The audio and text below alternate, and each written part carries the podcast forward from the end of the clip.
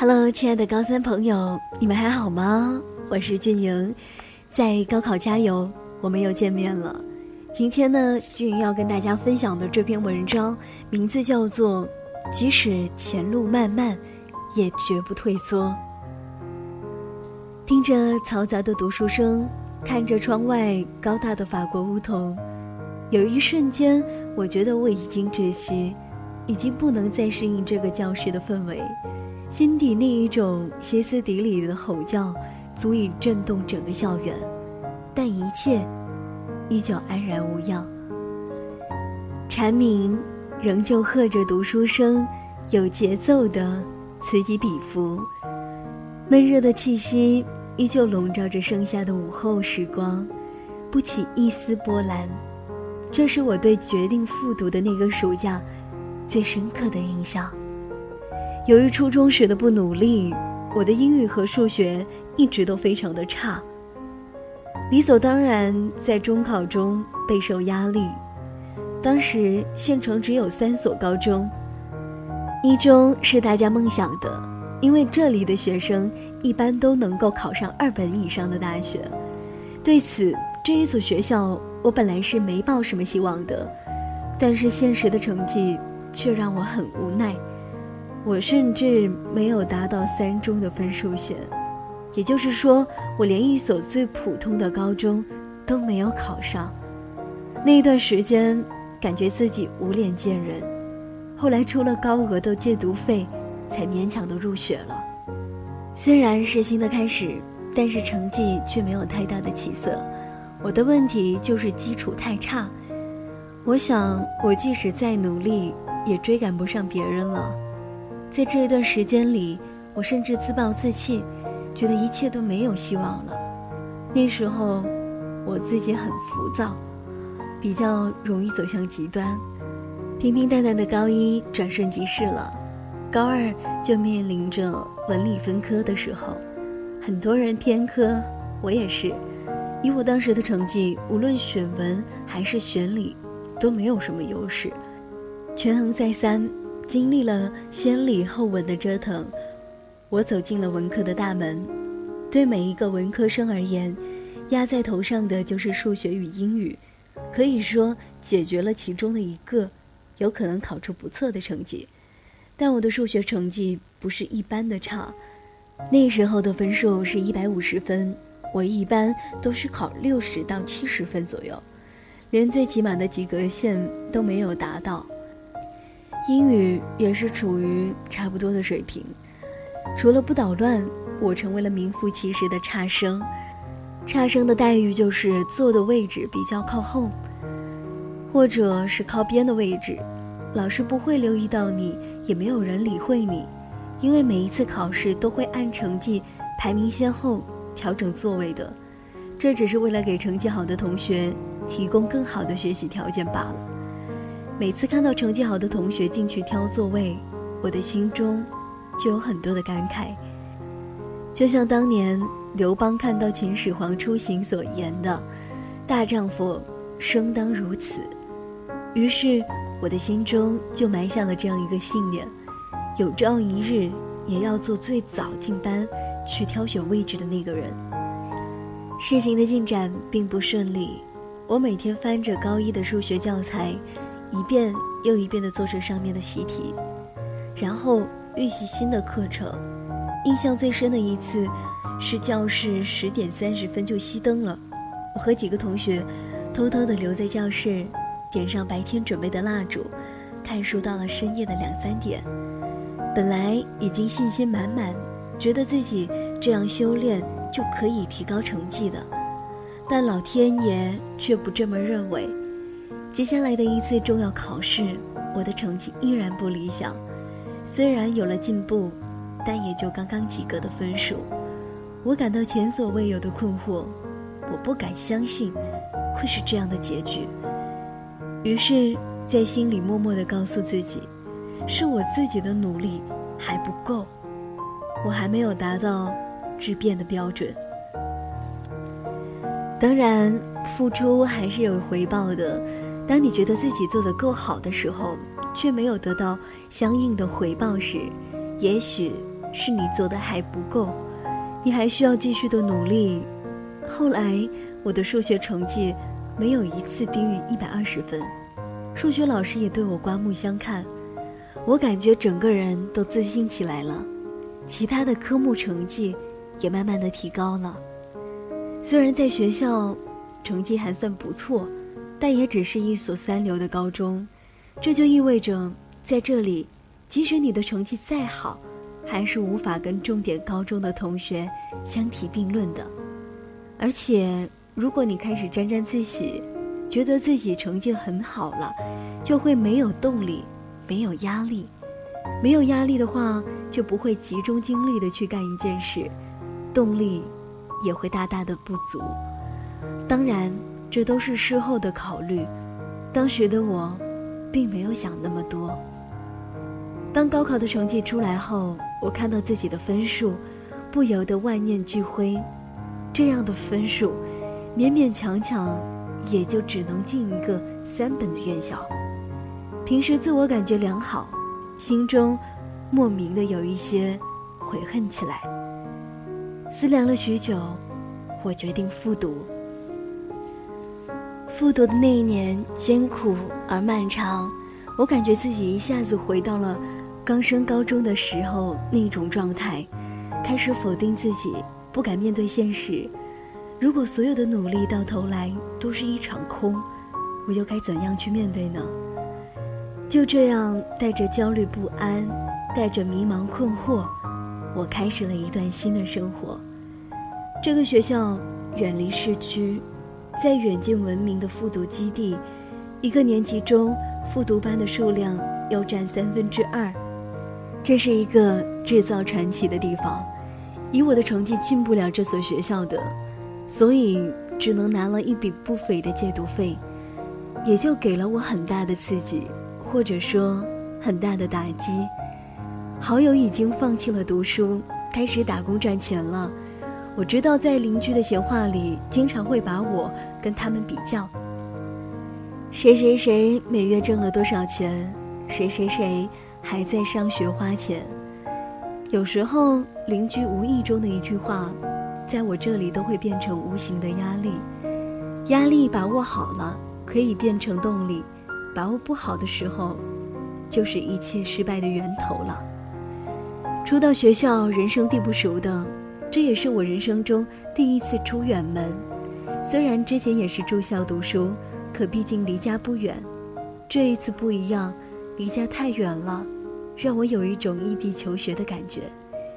面对着各种的压力，我的心情十分的焦躁，不能安心的读书，一度到了崩溃的边缘，每天都觉得无所事事。吃饭的时候去食堂，上课的时候发呆。这样的状态持续了大概一个月。我们的英语老师，也就是我的班主任，人称大海。而英语一直都是我的软肋，虽然之前努力了很久，但是英语成绩并没有像数学成绩那样突飞猛进。它像一只蜗牛，悠哉悠哉地爬行着。所以在自己的短板面前，大概所有人都是懦弱的。有一天，大海把我叫到他的办公室，问我的学习情况。他说。看你平时很努力，每天学习的时间也不短，成绩怎么就不见提升呢？是不是哪里出了什么问题啊？我是那种最害怕跟老师说话的人，感觉老师的威严分分钟都能把我震慑到。我唯唯诺诺的说了一句话，有点迷茫。也许他早就洞察，或者说是多年的经验积累。他接着一句话。几乎所有刚来复读的同学都会有一点迷茫，这是一个必须有经历的调整过程。想通了，你就所向披靡了；想不通，就只能原地踏步。说完，他看我没反应，又问了我一句：“你有没有不甘心？”“不甘心”这个词一下子就击中了我。他接着说：“人呀，这一辈子其实很短的。”它有很多个阶段，一个阶段要干一个阶段该干的事情，比如现在，你这个年纪就该好好的读书，不然你出去能做什么？这肯定是你的梦想的，但是如果不去行动，怎么可能实现呢？我的脑子飞速的运转着，我能做什么呢？我的能力远远不能自力更生，或者说不通过高考这座独木桥，我是走不出去的。人如果不思考，和一根芦苇有什么区别？人如果没有了梦想，跟一条咸鱼又有什么区别？最后也不知道是怎样结束了这场谈话，我的心久久不能平静。夜晚，皎洁的月光洒在床头，偶尔还能闻见飘来的桂花香，那么浓郁，那么沁人心鼻。在甜香中，我忽然觉得，也许梦想并不是遥不可及。我之前的蜕变，之前的努力，并没有白费。也许一切都不晚。高四，也许真的是一次蜕变的机会。一次改变人生的机会。经过一夜的冥思，我仿佛从密密的蚕丝包裹的茧中，看到了一丝光明。虽然是那么微弱，但却有了明确的方向。至此，我也开始了蜕变之旅。即使前路漫漫，荆棘满满，也要为了曼妙的蝶变而奋斗。有了斗志。便要开始付诸行动了，但现实往往是残酷的，不因为你的激情热烈，或者斗志昂扬，就会让你成功。这注定是一条坎坷的、不平的漫漫长路。为了实现目标，我制定了阶段性的小计划，按部就班的学习，早起晚睡的日子并不好受，总感觉瞌睡虫的功力很是高深。悄然生息的，就对我展现了它的威力。从每天早上的五点三十分到晚上的十一点三十分，这长时间的奋战，让我觉得生活暗无天日。即使是睡觉前，也要背几句英语短语。那些日子处在其中的苦难，走得出来就是磨练。宝剑锋从磨砺出，梅花香自苦寒来。在这样高压的环境下，几乎每一个人都是崩溃的，都是脆弱的，但同时又是十分强大的，因为我们的背后有梦想，有对未来的憧憬。压力也许是需要排解的，不然就会压得人喘不过气来，很容易一蹶不振。每一个人都有自己的小秘诀，都有排解自己情绪的渠道。并不用刻意的去模仿别人，也许对他人有效的方式，在你这里却毫无效果。学习的过程也是一个自我发现的过程。我最喜欢清晨迎来第一缕阳光，在操场上慢跑。有时候，一团迷雾中，突然，一轮红日从东方升起，雾气就散了。太阳自身的强光，使他不惧迷茫。在这样的清晨，呼吸着清新的空气，我整个人都斗志满满的。当然，我还有另外的一个排解困难的方法，就是写作。这是我的秘密武器。文字的魅力，让我发现了语言的美好，让我在焦躁苦恼的时候。有一处避难之所，在考试失败时，在心烦意乱时，或者是在迷茫无助的时候，那片诗词的净土就是我的桃花源。我的思绪在这里逍遥自在，自娱自乐，这也证明了自我愉悦的重要性。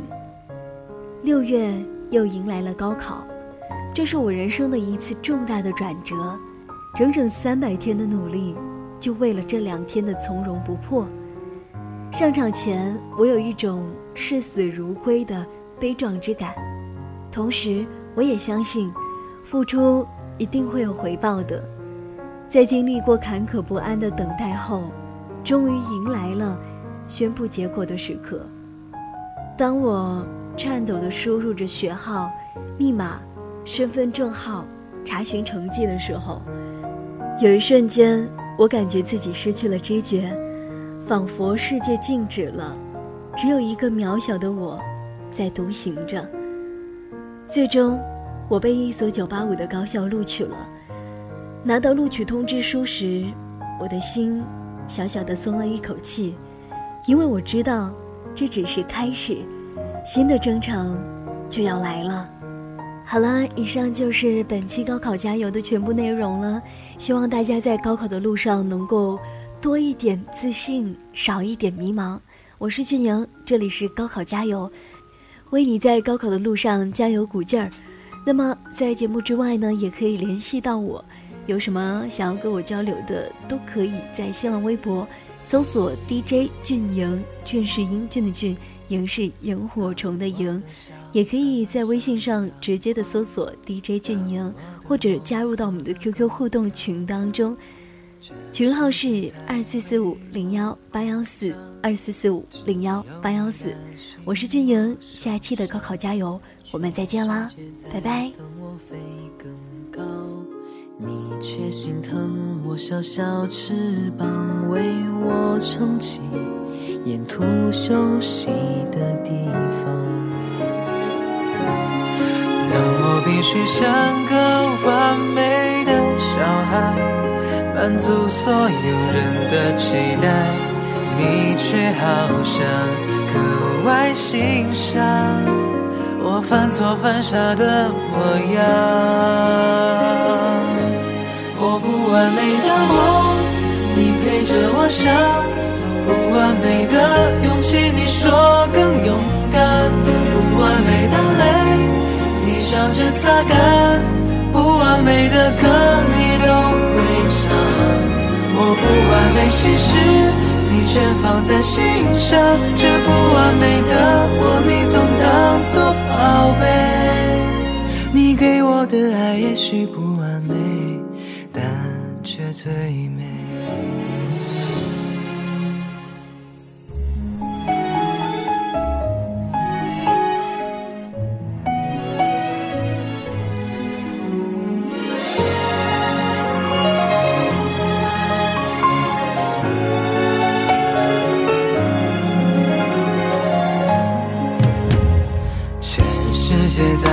陪着我长大。你却总能捧我在手掌，为我遮挡未知的那些风浪。当我努力做个完美的小孩，满足所有人的期待，你却不讲你的愿望，怕增添我肩上重